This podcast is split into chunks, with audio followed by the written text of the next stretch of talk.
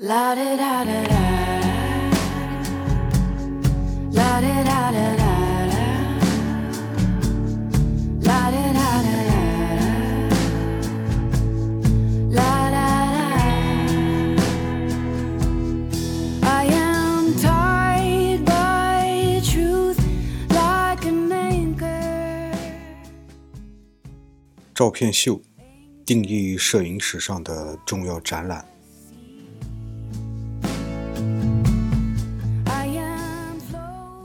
作者：意大利亚历山德拉·莫罗，毛宇东等翻译。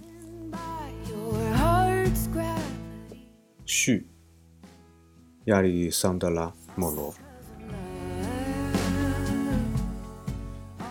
这个是非常吊诡的一件事情，因为书籍的封面上写的是作者亚历山德拉·莫罗，但是序言里写的是亚历桑德拉·莫罗，相信应该是一个人，但是这样的工作确实有一些不严谨，以下是序的内容。本书由经验而生，这经验来自那种复杂迷人但往往被人低估的工作，即发挥视觉之旅作用的摄影展览设计和策划。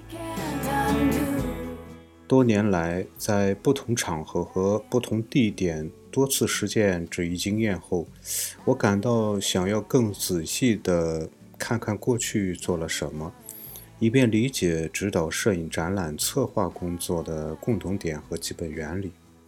具体言之，我想知道在通行的展览实践中，摄影是否遵循自己的道路，由自身的动力及媒介的适用性来决定。换句话说，我想设法勾勒一个领域，探寻其历史，或者至少是它的惯例。于是我通过考察十一个例证来讲述摄影展览的故事，而每一个例证都以自己的方式成为一个标志。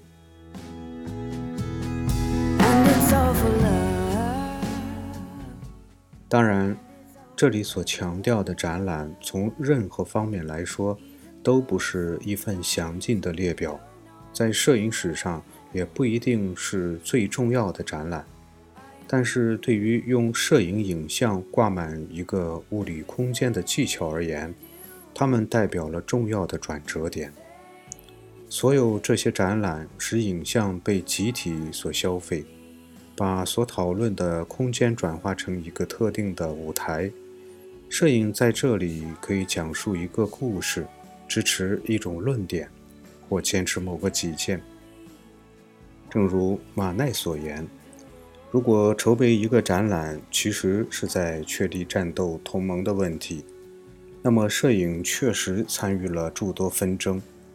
大部分纷争的引发在于摄影维护自身的身份，终身势力范围，强调它在感知和再现世界时的重要性，甚至根本的作用。接下来的十一章记述了摄影发起的历次斗争，其中八章专门讨论了不久便成为分水岭的事件，展现了展示和认知的新方式。一章专门讨论由一家机构主办的四次展览，这家机构就是纽约现代艺术博物馆。长期以来被摄影界视为基准点。另外两张没有专门讨论单一的展览活动，而是讨论为摄影展览领域带来巨大变化的人物——阿尔弗雷德·施蒂格里茨及其具有开创性的纽约二九幺画廊，以及罗伯特·德尔皮尔。后者曾主管巴黎国家摄影中心，在法国政府的直接支持下工作。其具体的工作领域向更大范围的公众推广摄影这种对当代生活和遗文化遗产的表达。本书所讨论的所有活动都有着共同的公共事业，即便有些展览空间显得反其道而行之，例如斯蒂格里茨二九幺画廊就是一家商业画廊，而最早主办就是这就是纽约展览空间是一家私营店铺。他们的经验仍昭示出城市、国家乃至全球范围潜在的大量观众进行对话的渴望。All because of love. 本书的叙事按照年代排序，偶尔会跳跃不同的时间跨度。整个叙事始于1839年，结束于2001年，离现在稍稍有段时间，于是便能够保持必要的距离。也许让我们可以在新千年刚刚开始时的展览中，看到反映当下摄影界及其价值观的形式和实践。与纽约现代艺术博物馆摄影部现任主任昆汀·巴耶克的对话被当作导言。他把本书的主题同他自己的工作实践结合起来，探讨每年面对、评价和解决围绕摄影公共经验的问题，以及摄影师、策展人和观众各自角色不断变化的定义。最后，本书还表现出一种发现摄影的新想法，以及该媒介新的交流方式的努力。任何集体工作都需要大量明谢，我也要感谢所有信任这项计划，并以不同方式帮助其实现的人们。首先，我要感谢罗伯特·科赫以及康特拉斯托的团队。我还要感谢文章的作者们。阿莱西亚·塔利亚文蒂和弗朗西斯科·扎诺特，我和他们一起对本书进行了大量的讨论。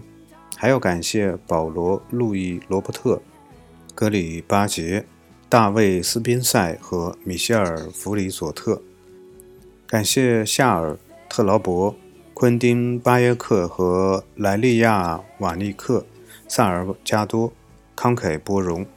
我还要感谢斯图亚特·史密斯和贾斯汀·舒斯特，他的他们的平面设计工作那真是不简单。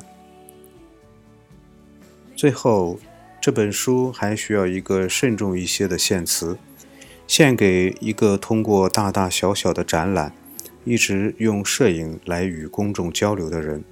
他举办的展览提供了奇遇、争辩和讨论的机会。同时，不失幽默和欢快，总是设法传达出摄影所能给予的雅意、发现、惊喜的感觉。仅以此书献给罗伯特·德尔皮尔。